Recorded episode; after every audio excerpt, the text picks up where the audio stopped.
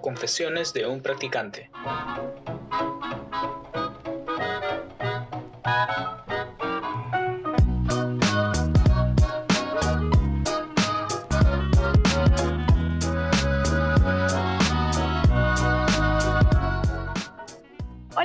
Los practicantes y futuros practicantes que nos acompañan en este día, hoy domingo tempranito por la mañana, en este nuevo episodio de Confesiones de un practicante, en este nuevo podcast.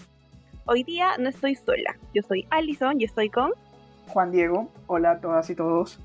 Bienvenidos a este nuevo episodio en esta mañana fría de invierno.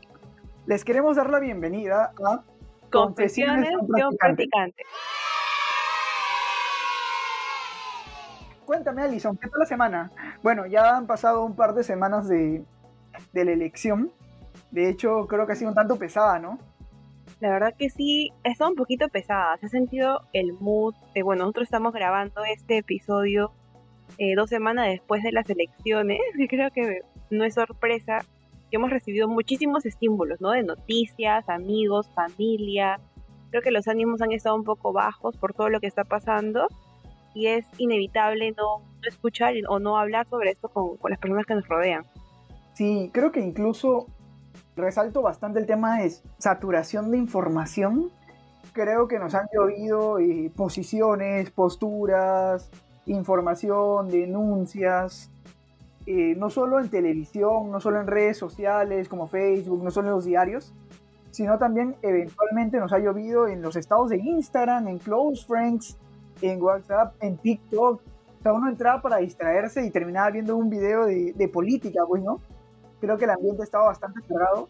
Y bueno, si bien es cierto, ha pasado un tiempito de, de las elecciones corto, y aún probablemente cuando esto salga al aire habrán pasado algunos días más. Esperemos que no haya muchas sorpresas, ¿no, Alison?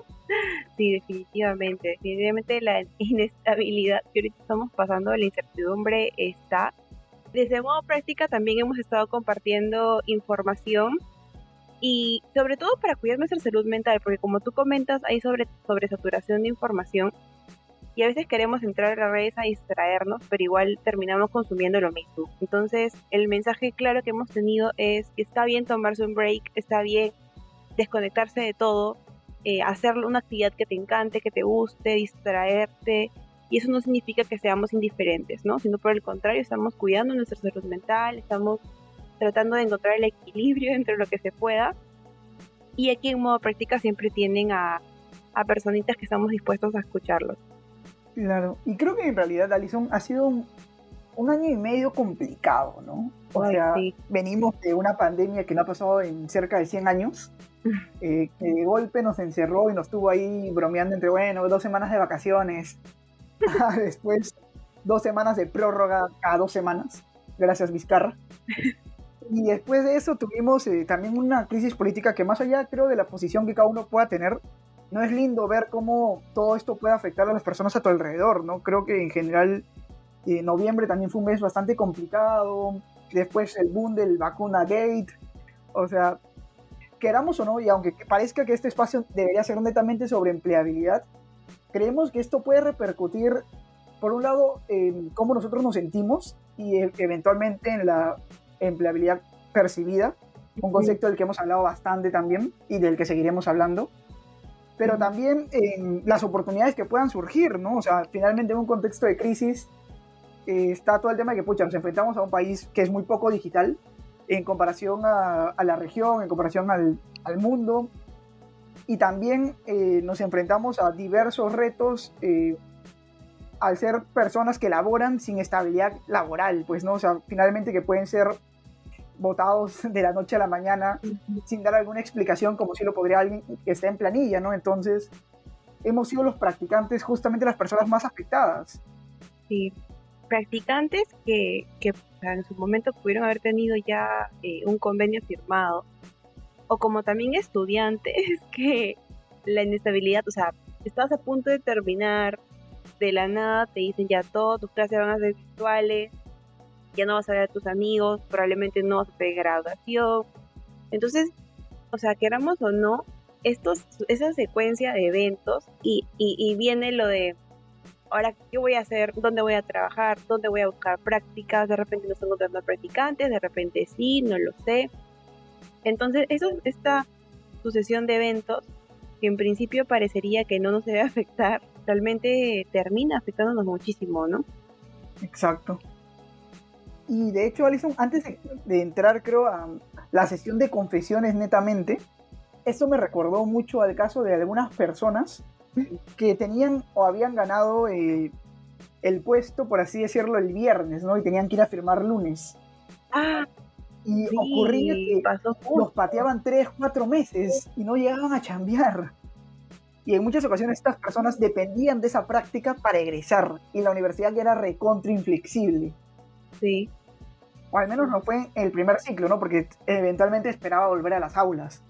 Sí, sí. Y, creo que fue un golpe fuerte, ¿no? Eventualmente. Sí, sí, sí.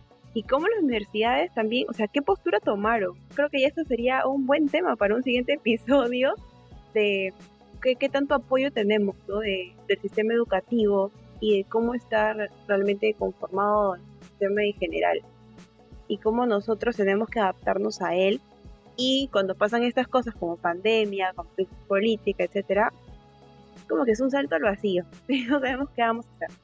Entonces, realmente en modo práctica no fue ajeno a esto que está sucediendo y nosotros decidimos dedicarle este episodio a cómo nos sentimos, ¿no? Porque, como comentamos, la situación política, sanitaria, está pasando por un mal momento aquí, eh, no solo en Perú, también en el mundo. Entonces, abrimos nuestra cajita de, preguntas en las historias por Instagram, hicimos una dinámica bien chévere y consultamos cómo es que nos sentimos con respecto a buscar prácticas o también estando eh, realizando tus prácticas, ¿no? Cómo esto ha afectado y realmente hoy día no tenemos una confesión como tal, tenemos como mini confesiones chiquititas de muchísima gente de nuestra comunidad que nos ha dicho cómo se siente y aquí eh, empezamos con ellos. Por aquí, por ejemplo, Juan, y te cuento que hemos recibido bastante de que me siento estresado, me siento agobiado. También nos han comentado de me desalienta mucho como practicante, por ejemplo, aquí, que recién inicia mi vida laboral, toparme con tantos baches. O sea, es uno tras otro, como tú comentas, pandemia, situación política y no se sabe qué puede venir en el futuro. Sí, de todas formas creo que esto ha sido un golpe eh, bastante fuerte Eventualmente se me viene también a la mente la confesión de alguien que menciona que buscar prácticas en tiempos de pandemia y estabilidad política, sumada a las pocas oportunidades, se ha vuelto más difícil, ¿no? Y yo creo que toda esta preocupación eh, puede surgir o puede partir eh, también de que uno vea afectado su círculo cercano, ¿no? Tu círculo cercano se puede ver afectado por temas de salud, eh, por temas de, de economía. Muchas personas han sufrido de suspensión perfecta, han perdido los empleos, eventualmente se cerraron completamente la economía durante algunos meses y ha tomado mucho recuperarse. Las, el afán de querer ser un apoyo también en ese sentido, creo que ha golpeado mucho y ha mermado en las personas, ¿no? En lo personal, pucha, a mí me dio, no sé, Alison, eh, este golpe y sobre todo el momento de tener que empezar a pagar mi boleto. O sea, creo que fue algo que me, me descolocó completamente porque yo, bueno, yo ya trabajaba, yo ya practicaba eventualmente, pero no estaba preparado para, para esto. O sea, estaba en una burbuja en la cual eh, sobrevivía o me divertía y, y, estaba en esa onda. Y creo que a muchas personas les pudo haber pasado. Y eventualmente me quitaron todo esto, me quitaron todo este relajo, que a mí me ha ayudado un montón. Y laboralmente me golpeó un montón porque mi motivación se fue al suelo y porque eventualmente, si bien es cierto, yo tuve eh, la suerte y la fortuna de, de haber sido mantenido en la posición, veía cómo mis compañeros o mis amigos eh, iban cayendo en este proceso, ¿no? O sea, iban perdiendo renovaciones, eh, iban siendo, no sé, cesados en, de un momento a otro, justamente para ahorrar presupuesto, e iban entrando a esta disputa por las pocas vacantes que habían, porque ahora las personas que estaban buscando se enfrentaban a otras que habían sido cesadas. Y a su vez esta generación que eh, estaba, había estado buscando prácticas y que no había encontrado, iba a afectar a la de los ciclos menores, que iba a empezar a buscarlas y que tenía menos experiencia, que no había pasado por tantas entrevistas. Creo que por ahí ha habido un tema eh, bastante complejo porque las pocas oportunidades han empezado a ser acaparadas por más personas, ¿no? Sí, estoy totalmente de acuerdo. Y, y, y añadido a ello, eh, a mí también me chocó mucho el hecho de llevar, bueno, el último ciclo de, universidad virtual, buscar práctica, y cómo, wow, o sea, cómo ingresar a una, a una clase virtual sin saber tus compañeros cómo la están pasando. Yo percibí muy de cerca en grupos de trabajo de, de, la propia universidad de mis cursos, como amigas de la nada te decían, sabes que no puedo, no puedo hacer esta parte del trabajo, no puedo, eh, me tengo que ausentar en esta sesión porque mi papá está muy mal.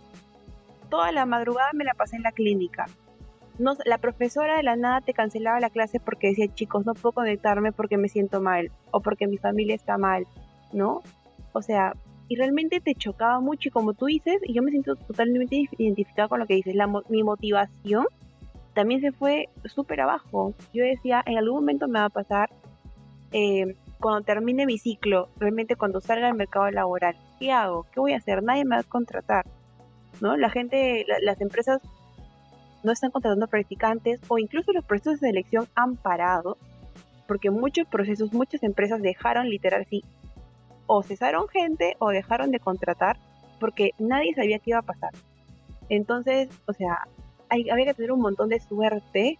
Uno, el, el encontrar una plaza disponible y otra, que seas el candidato ideal para, para ella, sumado pues a todo el backup que puedes tener en tu casa eh, en cuanto a salud, en cuanto a tranquilidad. Realmente la presión es, es bastante fuerte y, creo que aquí lo principal es poder eh, conectar con nosotros mismos, saber que esto es, completamente normal, porque sentir que el mundo se te viene abajo por algún, en algún momento no está mal.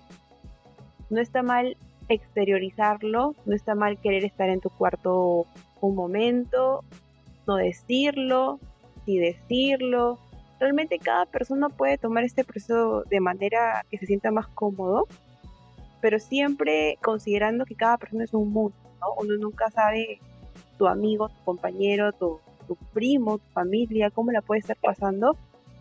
Y, creo que esta coyuntura también nos ha demostrado ser un poco más empático. Sí, de todas formas, creo que es esa noticia que mencionas en el salón de clases. Yo también tuve mi último ciclo virtual y era bastante duro encontrar a un compañero que decía no puedo hablar ahora o no puedo conectarme porque mi papá está en música, mi mamá está en música. Porque no, no sabías qué decir. Ni siquiera podías ir a darle un abrazo ir a apoyarlo. Eh, porque eventualmente era probable que tú también conocieras a muchas más personas de tu entorno en esa situación. Y es, y es complejo, ¿no? Incluso eventualmente eso te podía pasar en medio de un proceso de selección. Y tú estabas eh, no sé, esperanzado por haber encontrado, haber logrado esa entrevista soñada, y que de nada, ¡pam!, llega el, virus. Me pasó. ¿Qué pasó? Me pasó. Yo estaba, eh, estaba en las primeras etapas. Ya había pasado la primera entrevista, estaba, ya había pasado la... No, me habían agendado para las dinámicas grupales, que es una de las primeras etapas de un proceso, pero una empresa que me, me gustaba mucho y me llamó mucho la atención. Y pues medio COVID, me, me enfermé. Eh, a, pesar de que me cuidaba y, tomaba todas las medidas, creo que nadie al final se va a liberar de este virus eh, hasta que tengamos la vacuna y todo ello. Me enfermé, eh, yo apelé a la empatía de mi reclutadora para decirle, le mandé un correíto. No sabía cómo actuar en realidad, o sea, no, no sabía si conectarme o no, porque yo me sentía súper mal. O sea, realmente cuando no, o sea, el virus, tu cuerpo se descompone, no tienes fuerza, eh, es, es, bien feo. Entonces, yo le escribí a mi reclutadora pidiéndole disculpas por no conectarme y, diciéndole que la verdad que estaba mal de salud y que no me sentía eh, predispuesta con la predisposición de dar lo mejor de mí en la dinámica. Y aparte era grupal, pues no era ver chicos ahí y no me sentía muy bien. Y, y nada, no recibí una respuesta de su parte. Eh, espero que lo haya tomado bien.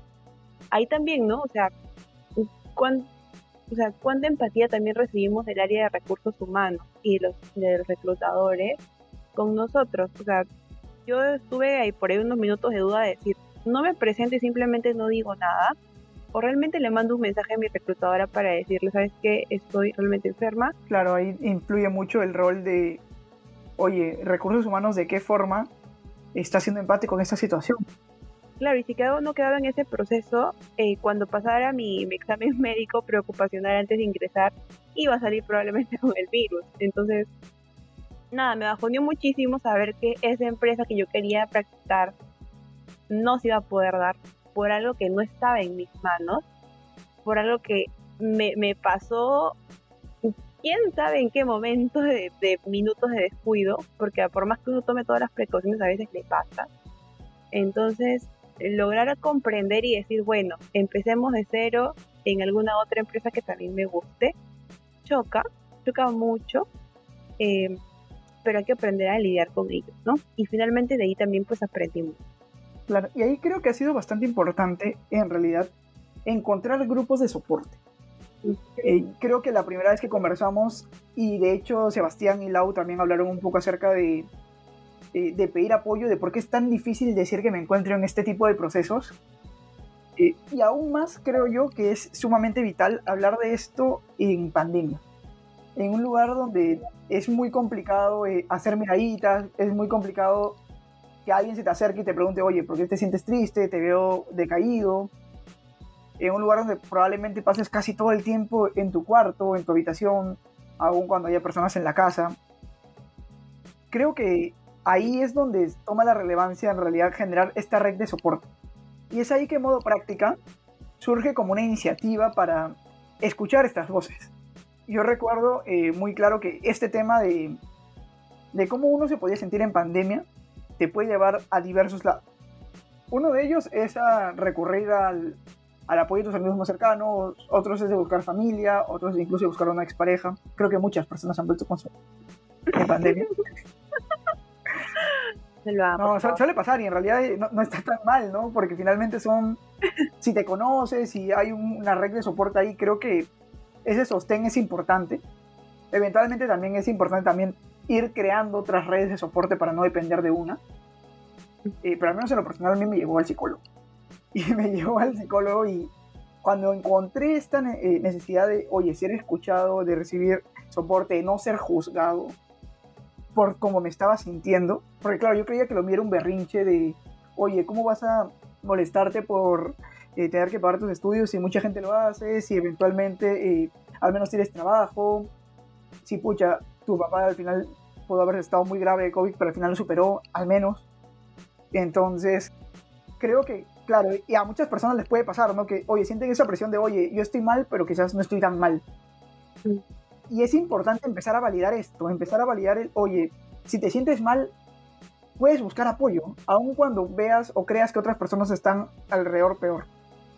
Y esto responde a que finalmente cada persona es un mundo y cada persona debe ser capaz de validar sus propios sentimientos. A mí me pasó y fue bastante útil y creo que fue ahí donde eh, ya conversando con los chicos decidimos hablar un poco acerca de modo práctica, ¿no? De cómo podíamos dar soporte a personas que no necesariamente querían compartirlo, o al menos nosotros habíamos sentido que no habíamos querido compartirlo de arranque, o motivados por decir, oye, mira, estoy buscando prácticas y no encuentro, me paran choteando, jeje. Eh, sino también entrar al lado de, de oye, estoy buscando prácticas en pandemia, la universidad no me las quiere convalidar, quieren que me paguen y no hay prácticas pagadas, quieren que mi jefe sea psicólogo y no, pues eh, yo quiero recursos humanos y mi jefe es un comunicador. Entonces, eh, creo que ahí es importante empezar a, importante empezar a hablar de estos temas. Sí, y, partir también de que, chicos, a todos los que nos enviaron la confesión y a todos los que nos están escuchando y que se puedan sentir identificados con Juan Díaz o conmigo, de que realmente hay situaciones que no dependen de nosotros, ¿no? O sea, tomo el comentario de Juan Díaz de que es muy importante siempre validar nuestras emociones, saber que por más que nosotros creamos que estamos siendo exagerados o intensos, como dice Juan Diego, creemos que estamos siendo un perrinche, no. O sea, escuchemos a nuestro cuerpo, escuchemos a nuestra mente y partamos de ahí para, para abrazarnos un poco más, no ser tan duros con nosotros mismos. Si tenemos que queremos ir al psicólogo, vayamos. Si queremos contarle a alguien, hagámoslo. O sea, hagamos aquello que sabemos que nos va a hacer sentir eh, mucho mejor y, y, y alguien, pues como dice Juan Dino, de, de, mucha confianza y que valide tus sentimientos y que no te diga, este, ay, pero eh, Pepito eh, la, pasó, la está pasando peor, pero el fulanito le, le, pasó algo trágico. No, realmente todo lo que sintamos, partamos de, de comprender que es válido, eh, propongamos acciones a, acción para que eso cambie, para sentirnos mucho mejor luego, y también comprendamos de que no todo está en nuestras manos. Realmente nadie, eh, creo que aquí decidió decir, bueno, voy a crear una pandemia y quiero que haya virus y nadie va a perder su casa. O sea, hay cosas que realmente, chicos, no dependen de nosotros. Y, y realmente en modo práctica, como dice Juan, está aquí para escucharlo, para darles consejos, ya sea de, de salud mental, también de empleabilidad, porque como comentamos al principio, el mercado laboral está difícil, está complicado, pero aquí estamos. Y nosotros aquí tenemos, bueno, tenemos muchas redes, Juan, y te cuento, para aprovechar acá nuestro cherry. tenemos, eh, estamos por aquí, por Spotify, por Apple Podcast, por Google Podcast, como Confesiones de un Practicante.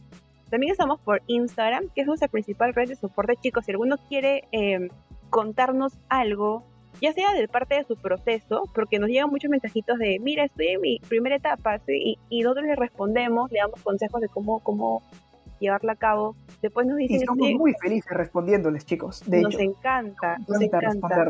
Son, y celebramos sus logros, los 20, porque somos 20 personas detrás del equipo. Estamos muy felices y celebramos cada uno de sus logros. Sí, y es tan lindo ver que luego nos, nos vuelven a escribir diciendo, oye, pasé a la siguiente etapa. Y al final realmente hay gente que logra sus prácticas. Y eso a nosotros nos llena, nos llena muchísimo porque nos pasó y nos pasa. Entonces, realmente comprendemos cómo se puede sentir. Y estamos por ahí por Instagram, como decía TikTok también, haciendo un contenido mucho más dinámico, más chévere. Si te encanta TikTok, síguenos por allá. Y LinkedIn finalmente, porque queremos cerrar este círculo y compartir ofertas laborales que encontremos para que puedan postular. Entonces, elija la red que más los identifique, que más les guste y por ahí síganos y compártanlo con sus compañeros o con gente que realmente crean que en modo práctica los va a poder ayudar.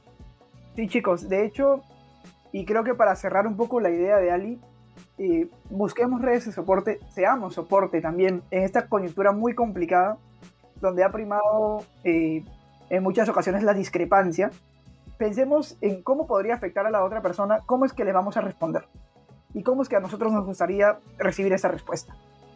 Busquemos también apoyarnos, eh, ser soporte por ese lado y abrazar la emoción de la otra persona. Porque si nos le está confiando es por algo. Porque si le está compartiendo en alguna red social es por algo. Así que adelante chicos, sigamos construyendo un país mejor y recuerden que esto se trata de una cadena de favores. Y recuerden, porque sabemos lo caótico que es el proceso de búsqueda de prácticas y estar en las mismas prácticas, aquí estamos para apoyarte y escucharte siempre. Entonces ha sido un súper episodio el de hoy. Si tienen alguna confesión que nos quieran enviar, pueden escribirnos al Instagram, a nuestras redes, en realidad TikTok, eh, LinkedIn, a cualquiera. Vamos a estar súper prestos a escucharlos y pueden escuchar su confesión por este espacio. Un abrazo chicos, tengan un dulce domingo. Cuídense mucho. Chao, chao.